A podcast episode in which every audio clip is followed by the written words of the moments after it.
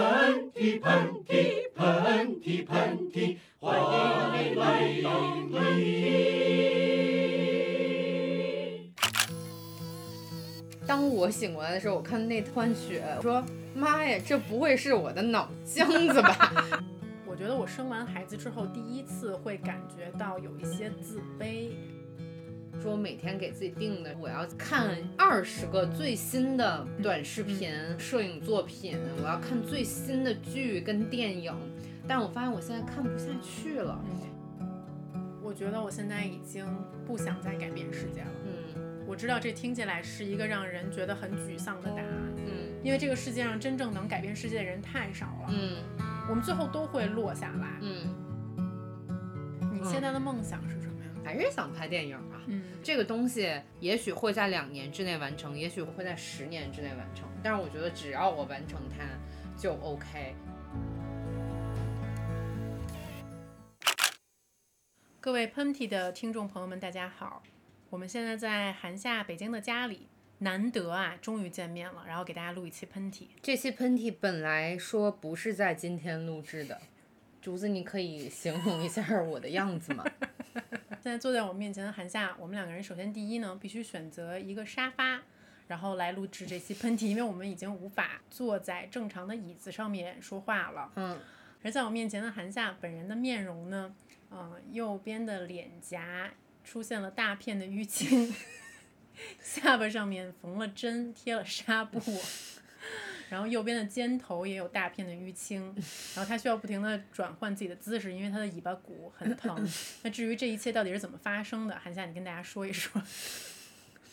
前天一个风和日丽的上午，我听闻竹子回到了北京，还在父母新装修的公寓里面，我开心的骑上了我的小自行车，不是小自行车，你那自行车很我大的大自行车准备以每小时八十公里的速 度奔到他们家，是因为大家也知道这半年上海、北京都发生了什么，我们两个也是八个月没有见面了，然后就是见他的心是极为的急切，还有他的孩子，结果就在一个转弯的地方。我不知道是为了躲避一个高速行驶的电动自行车，还是我身上发生了什么事情也好，这个事情我觉得很奇怪，因为我现在都回忆不起来，在我摔倒飞出去之前到底发生了什么。我跟听众朋友们解释一下，其实我这次回北京呢，就是有两件事儿让我感到特别的兴奋。我就是好久都已经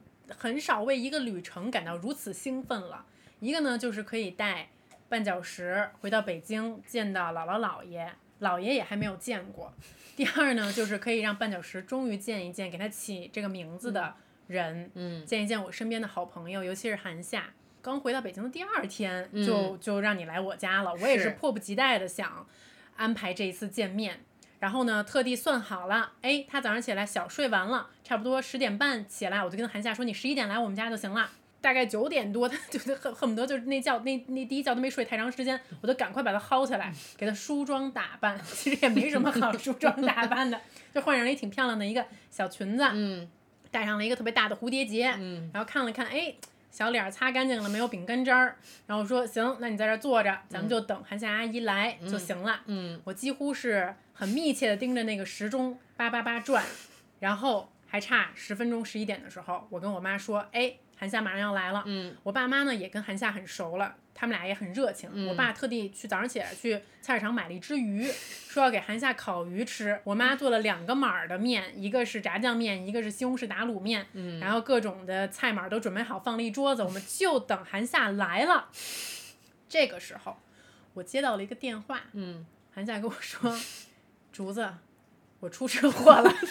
然后我我其实我一下无法迅速的消化这个信息，嗯，我一时间也觉得你是在跟我开玩笑嗯呢，你知道吗？嗯嗯然嗯，后因为你我们俩之前老开这种玩笑。是的，我就嗯。说，因为他当时已经给我发一个，他说我就只离你们家只差一公里了，我嗯马上就骑过来了。然后我当时想说，那应该是不到五分钟就到了嘛，我就赶快让黑子下楼了。没有想到，没接到他，接到了他的一通电话，我就说怎么回事儿？嗯他说我好像跟一个电动车撞在一起了。嗯现在我就倒在地上，周围的人已经给我去叫救护车了。嗯我一听救护车这仨字儿，我就知道不是简单的一个擦伤，因为我在上海也从自行车上摔出去过，但嗯嗯但就绝对不至于到这个份儿上。是然后这个时候我就说：“你现在镇定住，给我发一个你的 location，我们立刻过去。”然后我挂了你的电话，我就立刻给黑子打了一个电话，嗯我说：“baby，韩 夏 He's is in in a car accident。”然后黑子就说：“What? Where is she？” 然后我说：“我说那个 about five hundred meters from us。嗯”然后那个时候他就已经从远处看到你了，是他先赶到你旁边的。嗯，我觉得最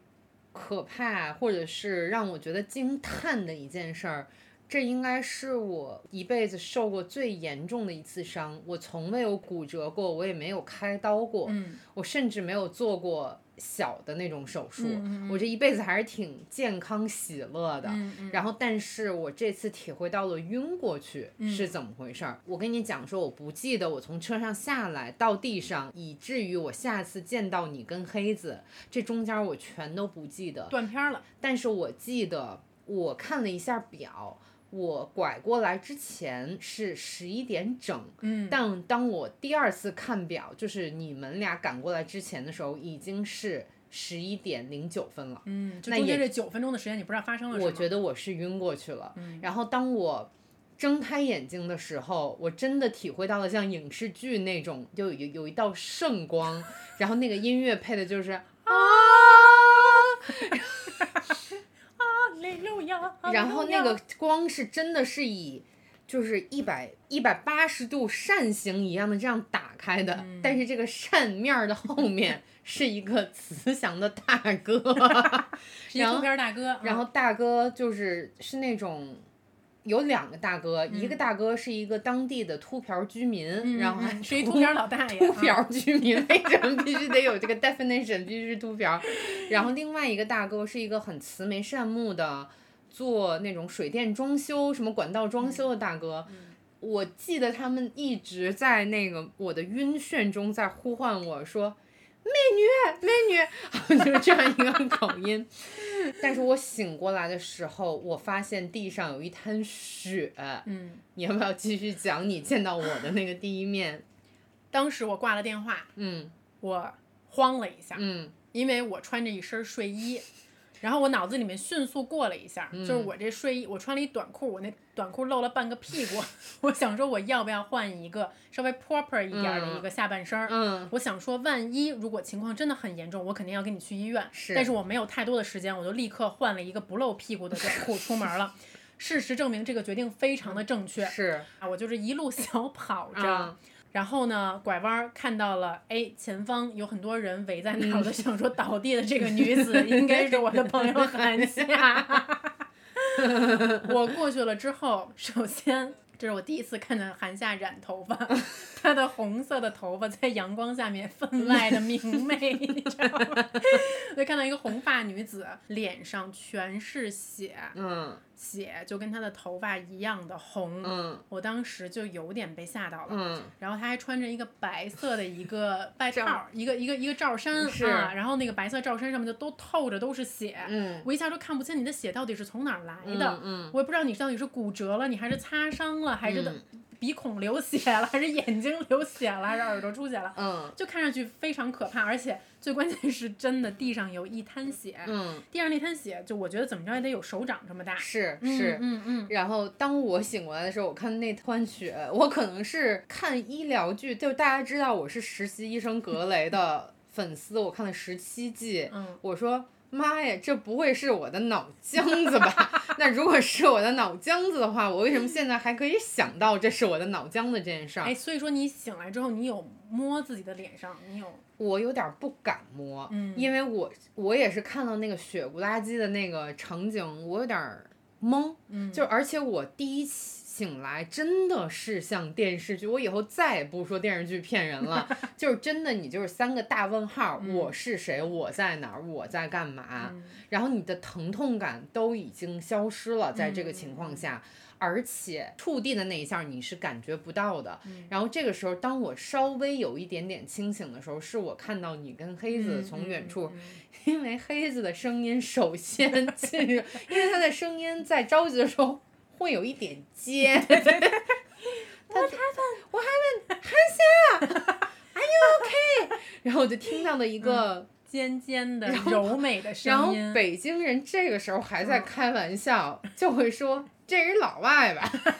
我就是怎么这个时候还在说北京欢迎你的这一套， 然后我真正的知道自己是哪儿以后，其实是你把我扶起来往嗯救护车上走的时候，嗯嗯因为那个时候你问我就因为我看到了一个熟悉的人，嗯嗯因为旁边的人包括黑子我都并不是很熟悉，嗯嗯嗯嗯我看到一那个个说熟悉天的。堂是这样的吗？我 说真的，然后我就是说你来了以后，我就觉得哎，我是出事儿了，嗯嗯，然后这个时候才感觉到疼，嗯，然后我发现其实是我的右半边儿脸嗯和我的下巴开始疼。嗯事实证明啊，不给大家赘述太多。我到了医院以后，发现其实是我下巴着地磕了一豁口儿，嗯然后非常非常幸运的是，我做了 CT，我的脑子没有任何的问题。嗯嗯我身上也没有骨折，然后可能是在尾骨的地方有一点点小小的挫伤，嗯然后呢，呃， 就是在一个牙科诊所的椅子上被缝了三针，而且我发现就是竹子这次真的是个妈了。嗯，就是因为可能以前我们出去拍摄、旅游什么的，嗯他们就是什么都不管那种，啊嗯嗯嗯就是他们就是爱爱 TMD 怎么着嗯怎么嗯着，然后就是我可能是那个照顾人稍微多一点儿的那个我知道人，然后这次在医院里面，我却感觉就是他一直在为我跑前跑后，你嗯们知道，就是我其实是一个很少走医院程序的人，因为我嗯我妈就是在医院工嗯作，是挺繁琐的、啊，对我每次都走后门儿，然后我妈都给我安排好了，嗯所以其实我到现在我都闹不清怎么挂号、怎嗯么取药、怎么拍片子。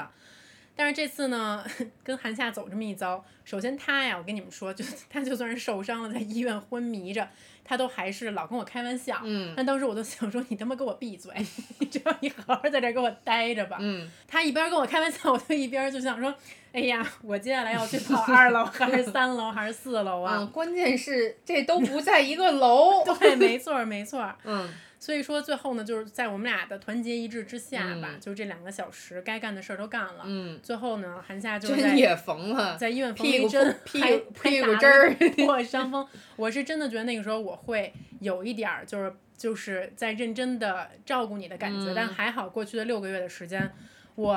TMD 的就是就是学会够了照顾人这件事儿，就是能把它发挥在我的好朋友身上也不错啊。就是我能够感觉他身上发生了巨大的变真的化吗，？对。但嗯是其实我还是觉得，就是我们俩的友谊让我很暖心，嗯是因为我们两个进到急诊的时候，发现三个躺在床上的老头儿醉汉，我们两个虽然血呼啦的，也在旁边观赏了一下，因为这就是以前我们俩最爱观赏的那一类事儿。嗯啊就是我真的想不到，韩夏今年三十五，我三十四了。嗯就是我今天来你家之前，我还想了一下，咱们刚开始录喷嚏的时候是二零一七年，嗯咱们俩那个时候是三十嗯和二十九，嗯，然后我还刚过了二十九跟三十的生日，是的，嗯是大概是刚拍夏完天开始的刚拍完《未来之家》的那个夏天，嗯刚，然后呢，我还记得北京一个雾霾的冬天，嗯咱俩在大街上跑，嗯然后你说。我说我今年的目标是保三争四，嗯你是保二争三，嗯，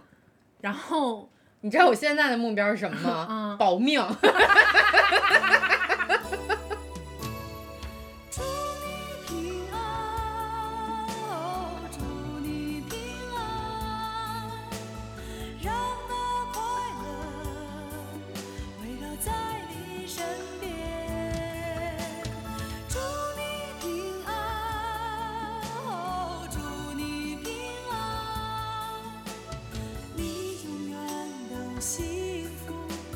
是我最大的幸福。你知道黑子是一个很少拍照的一个人，嗯他相机里面几乎没有照片，嗯只是在诺儿出生了之后，他会偶尔会拍照了。然后有一天我就是找一张他拍的诺儿的照片，然后我就我就翻了前面的一张照片，然后就发现是一张我坐在床边儿哄孩子睡觉的一个照片儿。嗯然后当时我穿着一身睡衣，他其实就是从侧面拍的我，我就是盘着腿儿，像现在一样就坐在床边儿上面。然后我看到那张照片儿的时候，我惊呆了，嗯，因为我觉得我看到了我姑爷爷 或者我姑姥姥，你知道吗？你别逗我笑，我现 在哦你知道那个有点扯不开。就是我是一个老太太的那种感觉啊。嗯然后我就有点惊到了，第一就是我感觉我自己憨态可掬，嗯就是肉乎乎的，嗯然后第二呢，就是就是人驼背的时候就很容易显老，嗯我就像一个大虾米一样驼着背，然后那样伸着手在哄孩子，整个人无论是神态还是脸还是头发都充满了疲惫。嗯然后那一刻，我就突然觉得说，我靠，这是我吗？嗯， 然后虽然虽然我当时就立刻给他删了，你知道吗？ 对对对，但是说实话啊，嗯就是我这个不是吹你，嗯就是我前一段时间看了你们拍的那个什么《Love Hunter》那个系列，嗯嗯就是我看到你的时候，我发现你身上多了一种就是以前你没有的美，嗯就是你有了一股憨劲 儿，就是但是这个憨是我喜欢的，嗯嗯嗯，因为为那个憨可能就是一种，嗯，就是你有一些不顾了。嗯就是这个不顾，就是虽然你可能肚子上，你以前肚子上是完全没有肉的，然后你嗯嗯胳膊上可能完全没有肉，但是我看到那一丝丝小肉肉，嗯，就我会觉得很可爱。嗯，然后另外我会觉得，呃，它那个美跟我刚见你的那种美，嗯就是你以前有点猴美，嗯 嗯嗯明白，就是你是有点灵长类动物的那嗯嗯嗯种嗯长胳膊长腿儿那种，嗯，就是哇哇那种嗯美。，嗯嗯但是你现在会有一种，嗯， 熊， 不是你我知道能我的理解你的意意思吗？思就是我因为明你白在自然界里面看到这种动物，嗯嗯你会觉得这是一种为了一种事情做了一种牺牲而产生出来的那种。让我觉得很深层的美，我没有在开玩笑啊这件事儿，所以我是觉得那个我就端详了你的照片儿半天， 然后我就觉得特别特别好看。 我觉得今天这一期喷嚏，啊、我们就就着这些话题，就顺便聊一聊，呃，改变这件事情吧。嗯嗯其实我一直都没有跟你说一件事儿，就是、我觉得我生完孩子之后，体会到了一种我原来从来没有体会到的情绪，你可能都猜不到。嗯，就是我第一次会感觉到有一些自卑，啊，嗯，但是我你自卑，嗯，我从来没有跟别人袒露过，嗯，我连都没有跟黑子说过这件事儿，这是我第一次说。你嗯是不是因为身边我们这种不靠谱的人太多了呀？这种自卑，我试着去来形容一下啊，嗯嗯嗯嗯它直到今天，它仍然会有一点点存在在我的脑子里面，但是我会是非常极大的去克制它，去嗯压抑它，并且会不断的去化解自己的，去试图去解释为什么会有这样的感觉。我第一次有这样的感觉是。我生完孩子之后回到办公室，嗯然后因为你知道我们是做内容的，嗯然后你一直以来都希望自己是最新鲜的接受资讯的这个人，嗯你永远都知道这个社会在发生什么，我会对于怎么去做内容永远有自己的最新的、最独到的见解。嗯但是，当你把自己长期七天二十四小时的浸泡在一个育儿的环境里面，嗯你知道，你就是你不停的，就是我现在跟黑子讨论的话，就如果有一个录音机把它录下来的话，可能百分之九十九都是跟孩子有关的事情。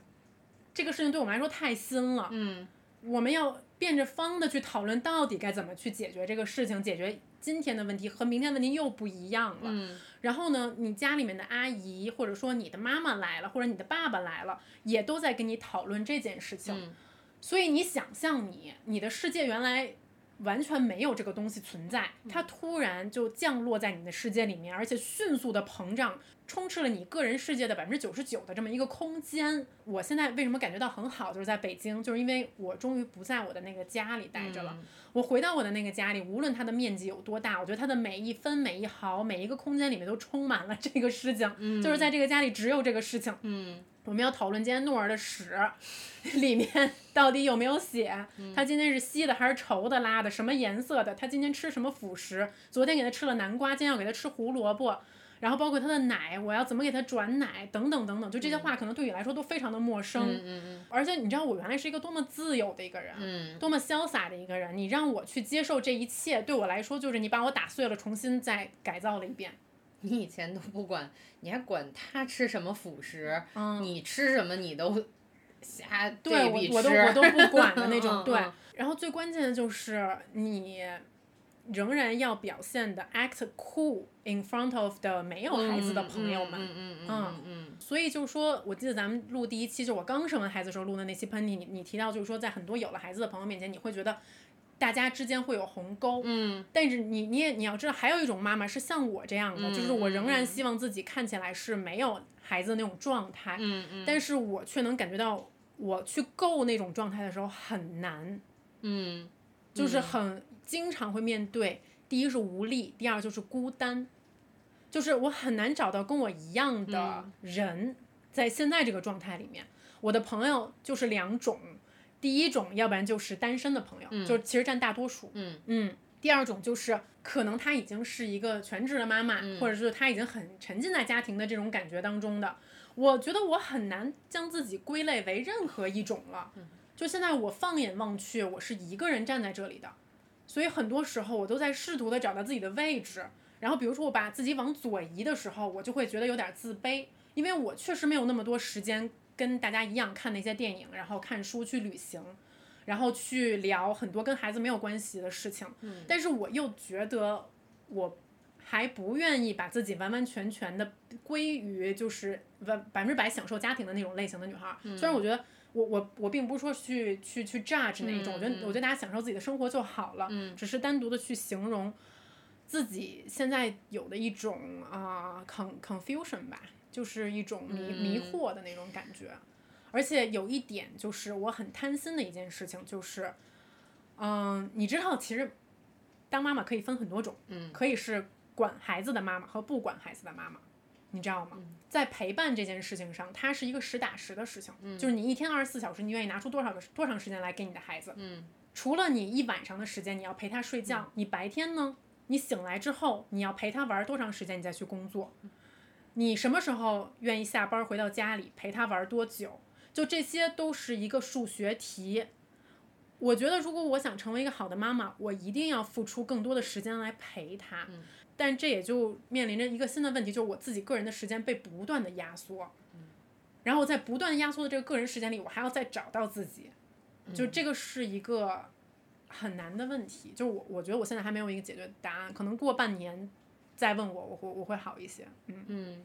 我觉得可能有一个问题是我。我虽然对那个妈妈的这个身份并嗯不能特别感同身受，但是有一个点，我觉得是因为我现在就工作也很忙嘛，就嗯经常说要去就写剧本，然后嗯包括拍、拍广告、拍片子，包括之后的要做的一些长篇的计划什么，其实每天的生活也被分割的特别多。我发现我自己没有以前那么酷了，这个酷的这个。定义，我会觉得这一点我们俩是能够感同身，是能够联系上的，是因为我也没有时间。就比方说，我每天给自己定的什么，我要在 Vimeo 上跟嗯 Ins 上、看二十个最新 的短视频。嗯别人拍的视频，我要看最新的摄影作品，我要看最新的剧跟电影，但我发现我现在看不下去了，嗯是因为我自己的时间被分割的特别多，而且身体又不能熬夜了，嗯就是所以说我老是在晚上十一点半的那个时候，我就躺在我的床上，我就悔恨，但我并不知道我悔恨的是什么，是悔恨我自己不够酷吗？还是悔恨我的精力和能力跟不上了？我觉得都不是。我今天早上起来嗯在思考一个问题，就是我在我爸妈家找到了一本儿，哎，上面有好多好多书签儿的书，嗯原则这本嗯书，嗯然后它其实就是桥水的一个创始人，一个投资基金的创始人，他写的一本原则，他就是把他这么多年，然后工作总结下来的生活，还有工作的原则都写了下来。然后当时我觉得好像很受用吧，我贴了很多标签儿啊，我现在后来看觉得我贴的什么鬼标签儿啊，你知道吗？嗯我就觉得你懂了吗？你当时，也许我现在才能更懂一些。嗯然后其中他在讲到生活原则的时候，他就提了一个问题，嗯他就写了一个光谱，然后光谱的两边是你能选择的人生的状态，第一个是改变世界，第二个是享受生活。嗯，但他们俩不能在一起，他们俩只能在两端。嗯你自己可以选择，你要改变世界，嗯还是你要享受生活？那这问题我觉得我们两个都不知道。我现在就是在那个中间呢，嗯嗯，而且我也觉得我并不能真正的改变世界或真正的享受生活。我觉得人之所以大家都说人的本质是苦，可能就是因为我们就是没有办法选择一个箭头，嗯，就是我们就是要在中间儿，觉得自己今天去另外一个箭头了，又被生活拽拽回来，觉得自己在生活中够了，又要去找一点点改变世界的那个光。我觉得人都是这样子的，我我的答案跟你一样，嗯就是我也不知道，我就现在就是很困惑的一个嗯时候。嗯这个时候我就想说，那我去问问黑子吧。嗯，黑子正在给诺儿换尿布呢， 也然后看着不怎么 聪明，是不是？看着挺臭的，刚把他那旧的尿布嗯给换下来，上面都沾的都是南瓜屎，嗯你知道吧？然后汤他儿对，然后他就这开着龙头在给诺儿冲屎呢。 嗯然后这个时候我过去就问他，我说：“baby，我说我想有一个问题想问你，啊、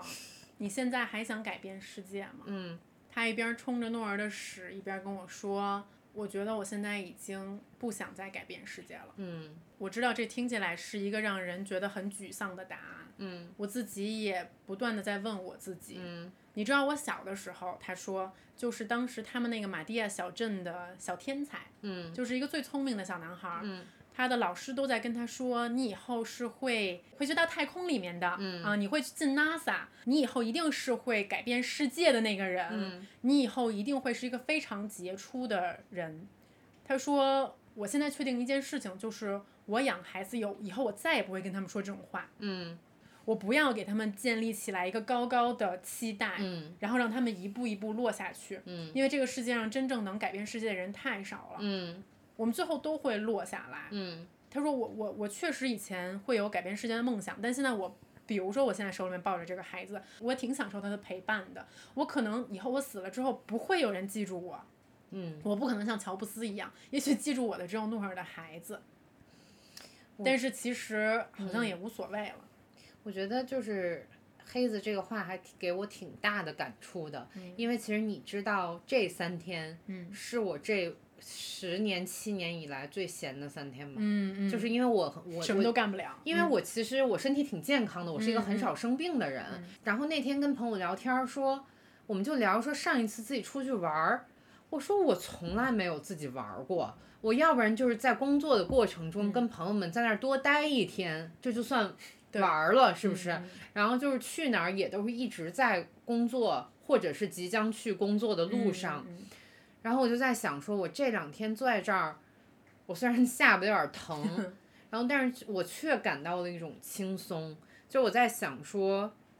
生活到底是什么？我们享受生活到底是什么？就为什么说他这番话让我觉得很受用呢？是因为我觉得我现在并不拿“改变世界”这四个字来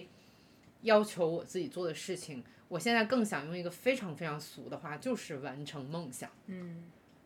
真的，我就是现在在做的事情，我把它当成我自己的梦想去完成的话，嗯也许它更是更亲密的、更私人的、更让你自己觉得喜欢的。嗯嗯，这个这个话可能听起来很鸡汤啊，但是我真的是从无数的劳累、无数的受挫、无数的又重新振作里面得出来的一个结论。 Starman waiting in the sky. He'd like to come and meet us, but he thinks he blew our minds. There's a starman waiting in the sky. He's told us not to blow it, 'cause he knows it's all worthwhile. He told me, let the children lose it, let the children use it, let all the children do it.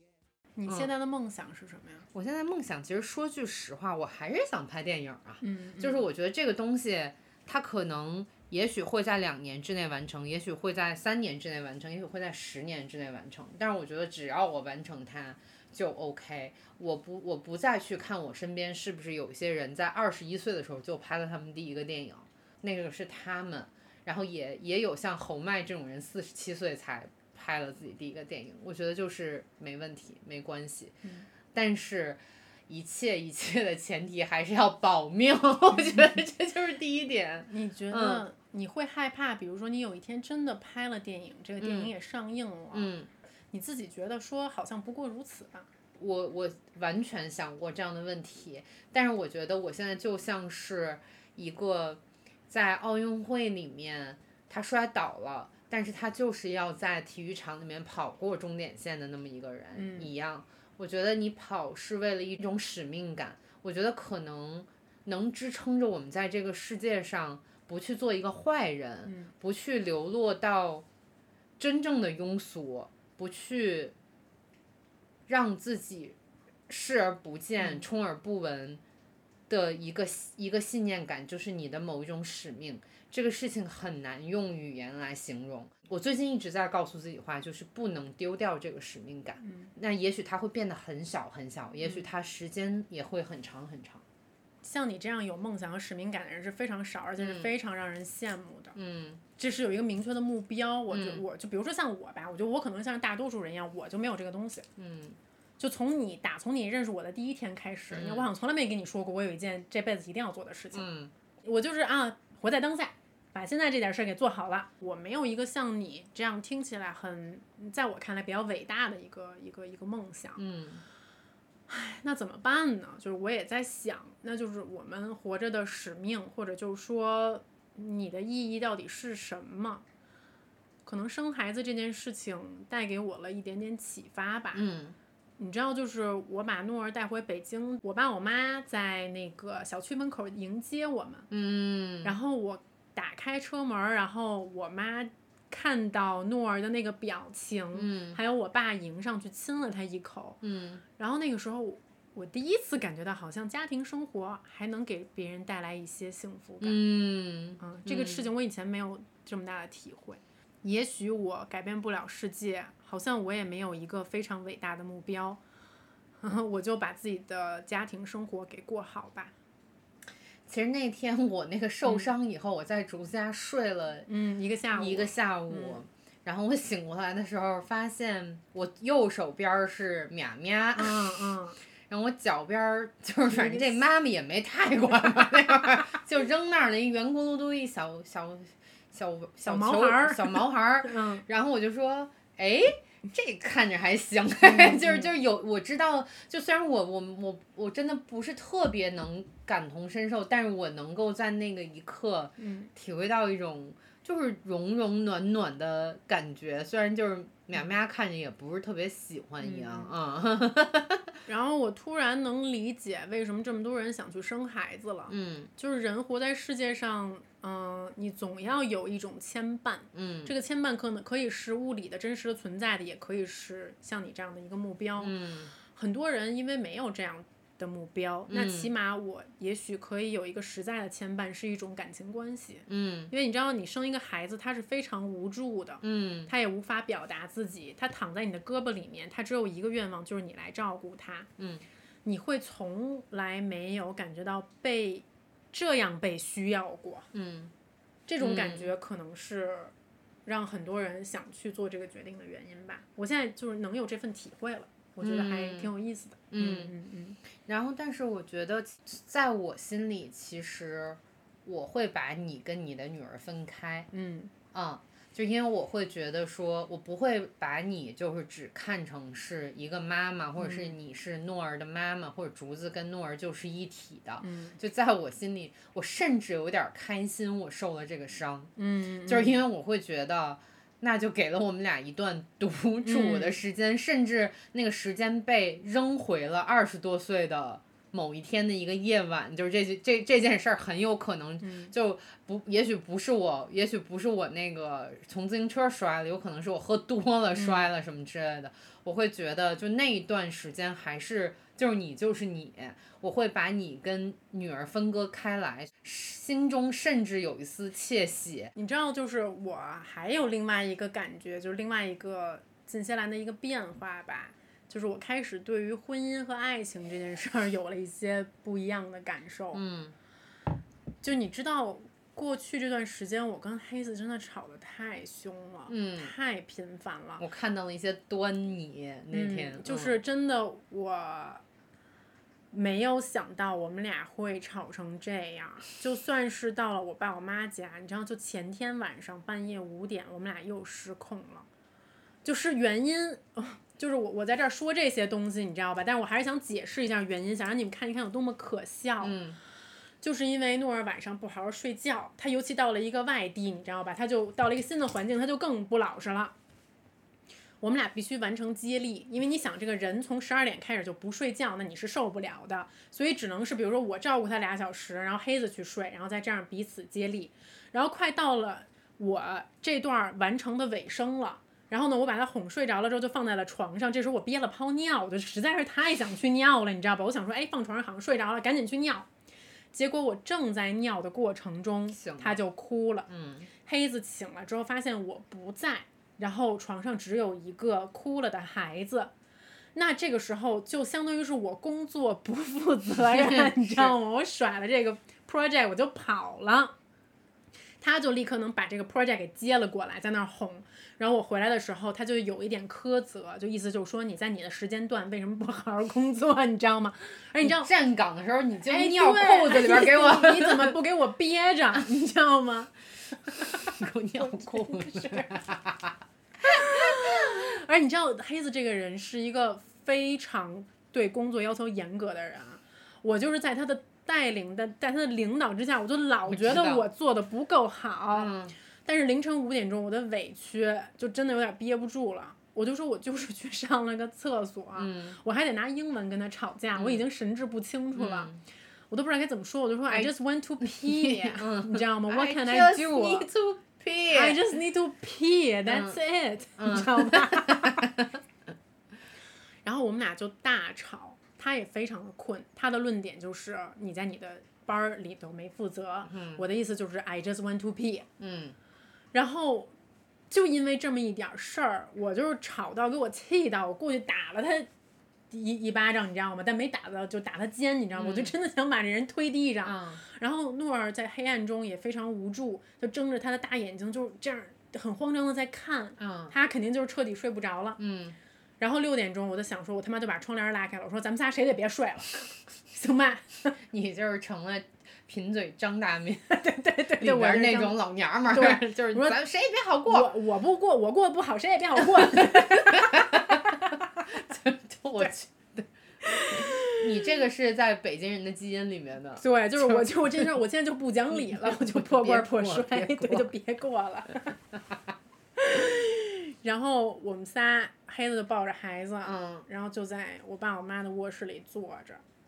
然后沉默了一会儿，然后他就，然后那个时候我们俩就把诺儿像球儿一样，他就他就说，他说我现在也不管了，我说我也不管了， 我说他妈爱谁管谁管，你知道吗？虽然说就是这个不理性的瞬间可能在十秒钟之内爆发，但是我们俩就迅速冷静下来，知道就刚才真的就是实在是太睡眠不足了，人只要睡不够的时候就会变疯，我容易发疯，就嗯发疯了，就真的是发疯了。然后黑子也就是去上了个厕所，然后回来之后他就跟我道歉，他说对不起，我刚才我真的就是 sleep deprived，、我可能不知道自己在做什么。嗯然后他就跟我说，他说你要相信我，我们俩得站在一个阵营。嗯，然后我开始对婚姻的一种新的体会就是，喜欢这件事情，那种荷尔蒙的冲动这件事情，它真的会消失不见的。嗯如果你要是想靠这个东西跟一个人去结婚，那你就别结了。嗯现在婚姻对我来说是什么呢？就是你竟然在经历了这么多困难的情况下，你还能跟这个人睡在一起，嗯，你还能跟这个人聊天儿，还愿意跟他一起过。我觉得这对我来说已经是一种我原来无法想象的爱了。嗯，今天我我我觉得就是竹子逃到我们家来，就有点像那个女大吐囚，苦不是水，女囚， 就是那种就是在监狱里边儿嗯就放出来了，就嗯放风来对了，对对对脚对上还是放还那个有那个有一个圈儿，铁链有有那个电子圈儿，是嗯就是一会儿就时不时会想，哎，就是反正嗯听你说这些还是挺心疼你的吧，但是我也不知道它会不会随着时间的增增长，或者是诺尔年龄的增长会变好一点儿。我觉得一定肯定会会的因为就是对大部分人也都是这么过来的。但是其实，就是听众朋友们不要嫌我们俩。矫情，就是因为嗯我们在年轻的时候，确实属于年轻人里面比较疯疯狂嗯嗯乖张的那一 类。我觉得现在三十五岁的我们，对我来讲吧，就是还是想要扒着二十多岁的种种的感受不放吧。今天我们这期节目虽然看起来就是挺随意的，但是其实它也是我们两个憋了很久想要对嗯对方说的话。就是我也开始对死亡或者告别这些东西有了一定的认识，包括我自己这次，就是我这是我第一次离，我不能说死亡吧，就是离危险、嗯离消失嗯，特别近的一次，这是最近的一次，因为我从来没有晕倒过。嗯然后回来，我就看着我的宠物，因为就大家都知道我有一个兔子，然后大家还问它那个活着没有，活着呢，活着挺好，挺胖的，然后现在就在我们脚边上坐着，嗯然后但是其实我知道它的寿命也是在八九岁左右，它今年已经七岁了，就我一直在想说，我该怎么。面对告别的那一天，我该以什么样的情绪，我该以怎么样的心态去面对这个时刻？但是昨天发生了那件事儿以后，我有了一个新的体验，就是我不面对了。嗯你知道，人或者动物或者这个世界上的一切生物，我觉得它就是有一个自然的时刻。我们把我们自己想的太重要了，或者是把我们身边的生命想的太重要了。我说的重要的意思，大家不要误解啊，不是说你不应该去重视它，或者不应该让它成为你生命中很很大的一个东西。就是我是觉得它总有那一天会离开，而这种离开。在这个世界的进程中显得那么的自然，显得那么的加引号的微不足道，嗯就是这一切都是运行的一个规律。包括我自己是不是某一天，就像昨天那个情况啊，就是我开玩笑的跟大家，虽然我肯定不愿意，但是就是它就会那么自然的走掉。所以说我希望我面对死亡或者告别的时候，我就自然的哭，自然的让痛苦渗入我自己，我不要装坚强，我也不要就是啊这一切。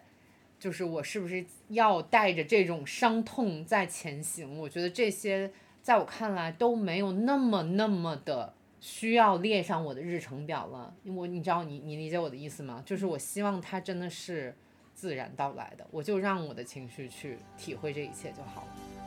I have a dream, a song to sing to help me cope with anything. 说到这个就嗯挺有意思的，嗯就是韩夏今天想聊死亡嘛，嗯，就是因为我们真的是到年龄了， 就是这事儿是你二十多岁的时候不太会去想是的，是，嗯嗯嗯，就是，但是我还挺开心，就是我们可以一起活到这个份儿上，然后一起来讨论这件嗯事情。因为人生一个很大的议题，就是要去学会如何面对死亡，嗯但这个事情只能随着年龄慢慢的到来。嗯嗯，然后我觉得无论是身边的宠物吧，还是说，哼，就是同龄人，我嗯们身边的同龄人可能不多，但是有一些可能已经嗯开始去世，已经嗯去世了，或者是是他们的的父母已经去世了。是的，嗯是的。然后以及可能我们身边的比我们长辈的人也在慢慢的老去。嗯，哎，你这你你是从什么时候开始觉得你你爸你妈老了？我跟你说吧，就这次我妈来上海，然后上海刚好就发生了这个疫情的这个事嗯儿，然后我是足足的跟她待了三个月的时间，哦我从来没有跟我妈住过那么久的时间，就就从我十八岁去上大学以后我就没有，然后一开始的时候是很别扭的，我有一个日记，然后我在日记里面会偷偷的、你怎么你怎么 还呃对在 对这些就是偷偷的说你可能妈说坏两话？句 对，就我妈肯定会听这个节目的。但是你嗯知道，我说妈妈对不起，但是我就知道你肯定也会说我坏话的。就因为你知道，两个人无论是是不是母女，你们都分开生活那么长时间了，你会有自己很多的不一样的生活习惯。然后第二点就是我意识到一件事情，就是原来妈妈在我心里是无所不能的，是完嗯美的，是可以依靠的。然后现在我就突然发现说，我妈不是我想象中的那个人。嗯嗯，就是有很多地方，她开始跟我记忆中的那个妈妈发生了一些错位，但这其实并不是好或不好的地方。嗯我觉得只是我对它产生了一种新的认知上的变化，然后同时就是我意识到，可能这个是因为它老了而已。嗯嗯嗯我能跟大家先插播一个事情吗？嗯今天我到韩夏家之后呢，因为我好久也没有来他家了，他家嗯也发生了一些变化。然后我就去他另外一个屋，然后他发嗯现他床上有一个特别奇怪的一个玩 具，就是特别特别大，嗯特别特别长的一个像猪也像兔子的一个毛绒玩具。嗯，然后上面写着一个 Happy Every Day，快乐每一天，快乐每一天。嗯，我说这是什么东 西啊？我爸送我的生日礼物，对，就是你爸送你的三十五岁的生日礼物。哦嗯，然后那一刻，我觉得就挺可爱的，就是我还是一个孩子，小姑娘，嗯，小姑娘，我我开始觉得就是今年我跟父母的关系也好，都开始有在改善。嗯我不知道是因为他们老了还是我老了，都嗯有，或者是我们开始就是更加珍惜时间，嗯而去忽略情绪。嗯嗯，我不知道是是不是这个这个事情，嗯我可能做出了这样一个总结，但是同时我并不觉得这是一种精神上的老化，反而就是一个新的阶段而已。也许到了我四十岁的时候，还会变成另外一个。你知道，说到这个，嗯就是我现在跟我爸之间还是有一个难解的一个结，为什么呀？ 又怎么了？就是。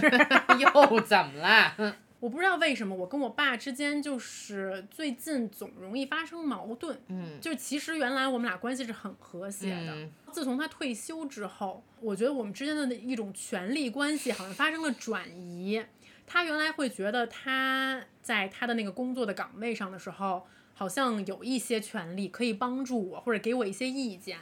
然后他现在退休了，他就真的是一个平民老头儿。然后呢，他就会觉得说我是那个剑拔弩张的人，嗯他会觉得说你臭牛逼什么呀，你知道吗？ 就是他觉得说你你挺能耐的是嗯吧？你觉得你自己什么都行是吧？我爸呢，他就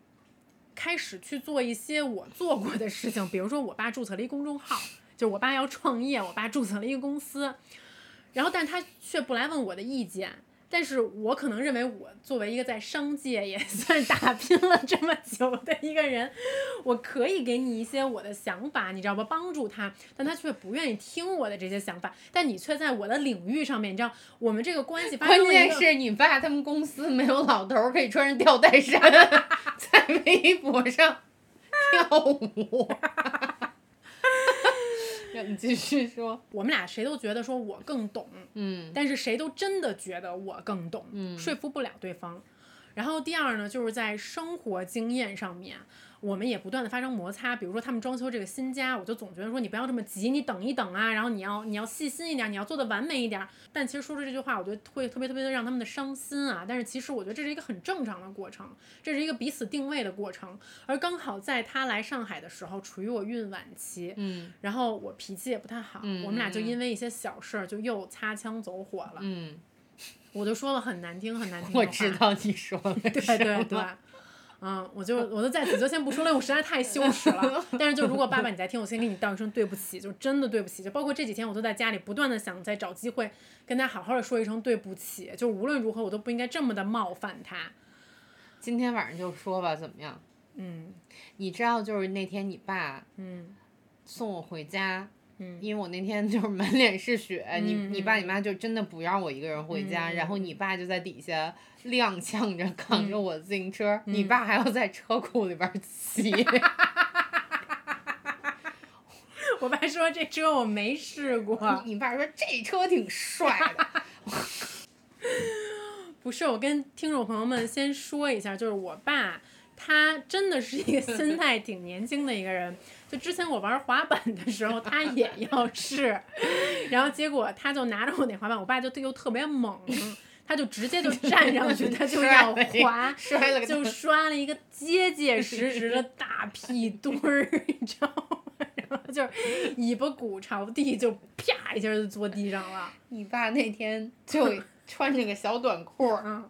就你爸露着两条细腿儿，我爸那腿真的巨细。你爸就说我也想骑 你，然后我就心想，我当时受着伤，我那脸都豁着，我说叔叔你别骑，我这车露屁股， 骑上了以后，他说啊那就不骑了，然后但是你爸就是举着那车嗯，就是开始往里塞，就是嗯那种特别，就还以为自己是小伙小子伙子就是要嗯往里塞，就不嗯让我动一嗯下儿。然后你爸在车上这个给我吹啊， 嗯就是吹了一路儿，就是嗯我能体会出来，就是他还是希望能够受到一些关注。关注。我能再就说一下我爸那公众号那事嗯儿，吗？你可以说呀，嗯，就是这样的，就是我爸他去年年底来上海的时候，那个时候就我请他，他说他要吃牛排，我就给他带到外滩。给他找了一个特别好的一个挺贵的一个牛排的嗯一个餐厅，那那一顿饭吃了我两千块钱呢，哎我呦都惊呆了。然后他就向我们正式宣布了这个消息，他说他要开始创业了，他要做自媒体，他要做一个公众号，就是这个财经方面的公众号。他拉着几个原来的老同事一起就做了这件事儿。然后呢，我就想说，那行吧，我说那你就你就你就玩票性质的去做一做。他当时就是每天晚上都在打电话，都在商量这事儿到底该怎么做的，商量他们的这个商业策略还是怎么怎么样的。等他发布这个公众号的第一篇文章，确实阅读不错，那篇文章得有五千，因为他们所有人都在朋友圈转了，然后所以说就是得到的效果不错。我爸当时就斗志昂扬，就觉得这事儿快成了。当时我就听见他跟他同事说说，你们知道这自媒体可赚钱了，到时候咱们接广告，我带着你们一起发财。我当时就没说话。然后现在呢，他们这公众号吧，然后还拉着我妈给他们一起就是播音，就把他的这个文章读出来。然后，但是无论他们 多么辛苦，多么努力，现在大概文章的那个阅读就差不多二十到三十这样。嗯，但我是觉得就是你现在每天手里有一个小宝贝，他就会想说，你小的时候也是我手里这个小宝贝，嗯，就是为什么你突然一下就变成了一个大人，那么那么跟我反两个方向的大人，嗯但是我小的时候，你也是我手里的那一个小是的宝贝。也许我觉得可以，咱们问几个问题，然后可以嗯结束。可以。第一个问题是，你觉得现在什么样的事儿会让你生气？我最近一次失控嗯， 是在大理，又怎么了？ 就是我在大理机场，我把警察叫来了。嗯我我我最近频频拨打幺幺零，你知道吗？这个少女是这个市民， 就有点爱报警。啊嗯就首先先说，就是咱们中国的警力非常牛逼，就是嗯特快特别快，就想嗯给你解决这个问题。我在大理机场报警的原因是因为。我们到了大理要租车嗯旅行，然后我在租车的时候特地找了一家可以提供儿童安全座椅的公司，嗯但是我到了大理之后，这家公司没给我安安全座椅，嗯然后我等了大概半个小时，他好不容易把座椅拿来了，拿来了一个完全不对的，就不适合嗯诺儿这个年龄能坐的这么一个座椅，我当场就暴跳如雷，嗯就是一方面旁边人给我哔哔哔哔哔哔，然后又指拿英文给我哔哔的丈夫，嗯另外一边儿有一个就是大理的这个租车公司完完全全不把我的要求放在心上。嗯其实我知道这个并不是多大的事儿，但在那一刻，我生活中的这一颗小稻草就是被压倒了。嗯我就是在电话里面完完全全的失控。我说我跟你说了，他是一个六个月的小朋友，他是一个婴儿，他需要六个月的婴儿可以坐的安全座椅，我就只有这么一个要求。嗯你难道就不能做到吗？嗯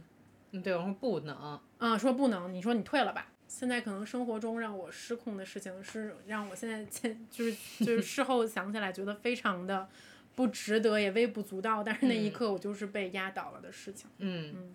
但是反而就是说，工作中不小心赔了十万块钱我都不，在乎了，我真的不在乎，嗯，嗯就是那一部分的神经被麻木掉嗯了。嗯嗯嗯。第二个问题啊，是你现在最想干的事儿是什么？就是明天如果有一天的话，我最想干的事情是想自己一个人待一天，嗯，嗯，过去的这半年，我脑子里面不断的会闪现出过去让我觉得很幸福的记忆，嗯比如说我一个人去旅行，一个人去工作，一个人面对困难，或者说是一个人买 醉。嗯、我就很想念那种冬天的阳光打在身上，觉得暖和和的，然后一个人坐在火车上面的那种感觉，嗯好像觉得那一刻是我作为一个年轻的个体在独自面对这个世界，嗯然后嗯我也没有任何的烦恼，我也没有任何的责任，嗯我就是这样像一片孤舟一样飘在大海上，但也觉得无所谓。嗯就前面聊了这么多吧，我觉得可能我对于二十多岁那种恋恋不舍，就是对这一种感觉还是无法舍弃。嗯，嗯，你呢？我很久没有回到河北了。嗯然后我就是有点想回去看一看，而且现在你知道，在季节交替的时候，你总会，我不知道你有没有那个感觉，你就觉得开学了，呃，我就有点回去，就是上初中、高中小学的那个地方去、去看一看。我觉得就是哪怕你要我在门口的公园走一走，也很好。是否这次我将真的离开你？是否这次我将不再哭？是否这次我将一去不回头，走向那条漫漫永无止境的路？我有一个问题，嗯就是、你今年觉得自己做的最得意的一件事儿是什么？以及你今年觉得最沮丧的那一刻是什么？我今年做的最得意的一件事儿特别俗，就是我终于不觉得自己穷了，因为我之前穷了三十四年，我今年但我也没有富，我只是觉得我不用再担心说。哦，三个月以后要交房租，那这个房租是不是会让我的现金流有嗯点问题？当然，我是觉得这件事儿可能对于很多人来说是他们二十三四岁就达到了，但是我觉得可能对于我一个人，北京闯，我又没有真靠正的山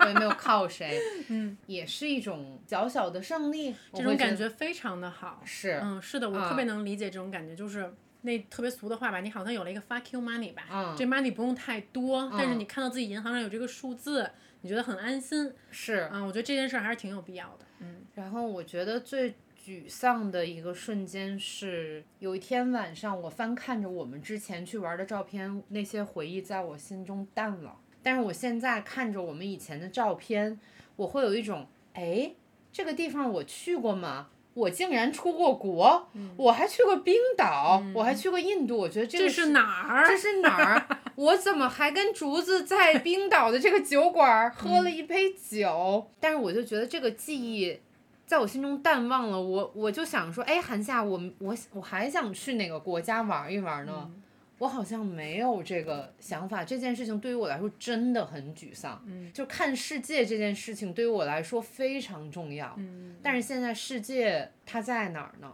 就我觉得很沮丧。你呢？我最高兴的一个瞬间应该是大概几个月前，终于开始学习网球了。嗯我才意识到，学习一个新的东西对我来讲是一件特别特别重要的事情、嗯嗯嗯。啊！我必须得学一个新本领，懂不懂就嗯得、我懂啊懂懂，还是那样。然后终于开始学网球了，我把它当做我的一个 secret hobby。我的学网球的时间是每天下午的六点钟到七点钟，嗯这段时间 我不需要照 顾孩子，嗯嗯我不需要想工作，嗯然后我就可以在网球场上，上海又很热，我每次打完网球就像洗了个澡一样嗯，嗯挥汗如雨的玩儿一个小时的时间，而且网球是一个很有技巧性的东西，我就可以自己有一个空间在我的大脑里去回味，说我上节课学了什么，我该如何进步。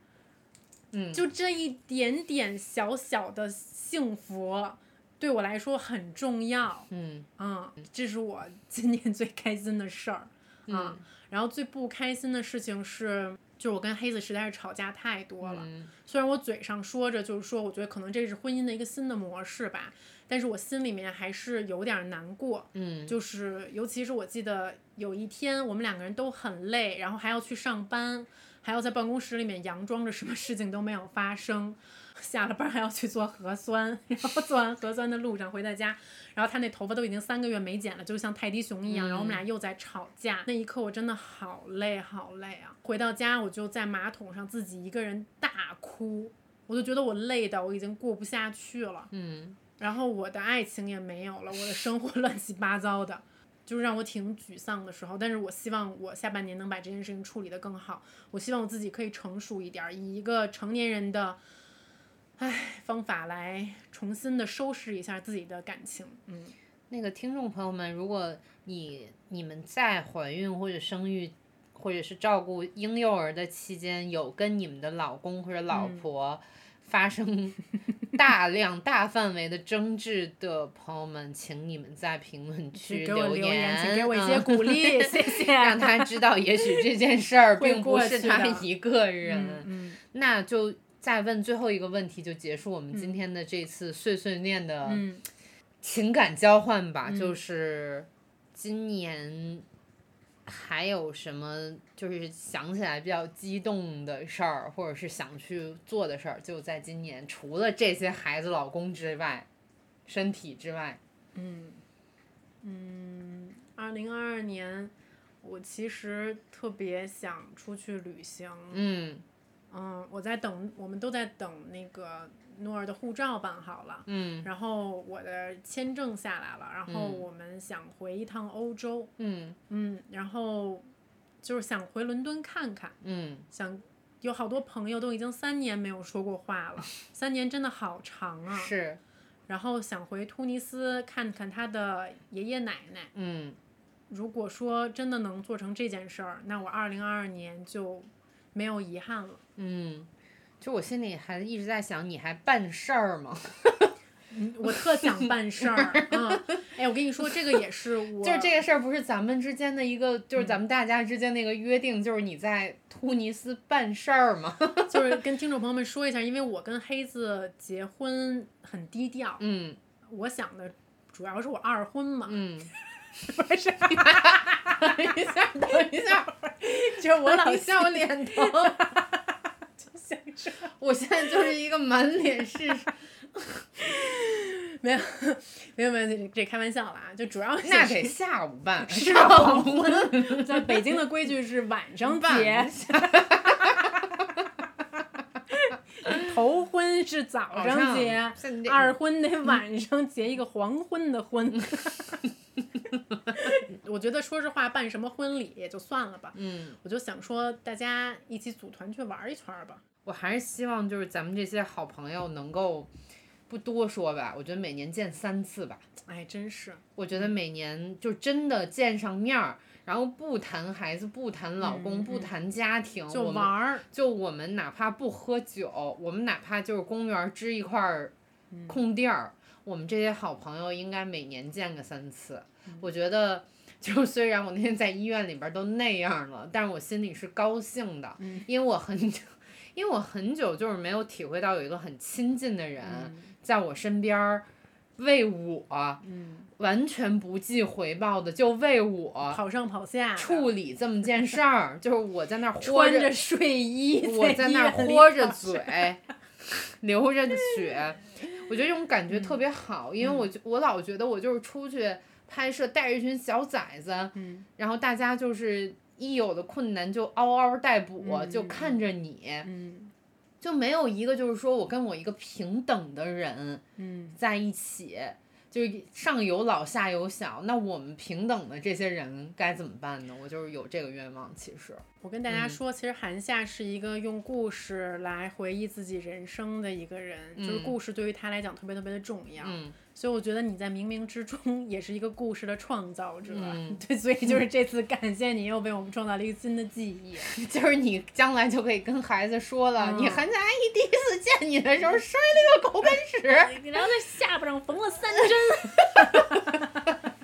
然后你在我爸我妈的床上，同时和敏敏还有绊脚石躺着的那张照片儿，我准备打印下来，给你放在一个相框里寄给你，当做礼物。 反正这一期就叨叨唠唠这么多，然后也嗯没什么主题，就瞎瞎这逼的聊了一下儿吧。就是我们作为一个两个改变很大的人，但我们节目的这种随机性和我们节目的这种不专业、不认真，就一直却从未改变，变化中的不变，嗯，以不变应万变。嗯、是 的，嗯。所以说呢，这期就这样吧。嗯然后希望在留言区看到你们的留言。虽然我们更新频率非常慢，但是嗯呢，我们真的在仔细的阅读大家的每条评论。也非常非常非常感谢我们的新老听众 们一直呼唤我们，且就是对我们的一些胡言乱语进行非常认真的评析和以分及析包容和包嗯容，嗯好吧嗯？那这期就这样吧，拜拜。嗯拜拜。那片空白，这里只是一场比赛。哦哦哦哦哦哦，你在这优雅的时代盛开，就像一颗看不见的尘埃，这世界感受不到我存在。我在哪？我要去哪？带我走吧，带我走吧，带我走吧，带我走吧，带我走吧，带我走吧，留给这里一片繁华。相聚欢，别亦难。待到下期喷嚏时再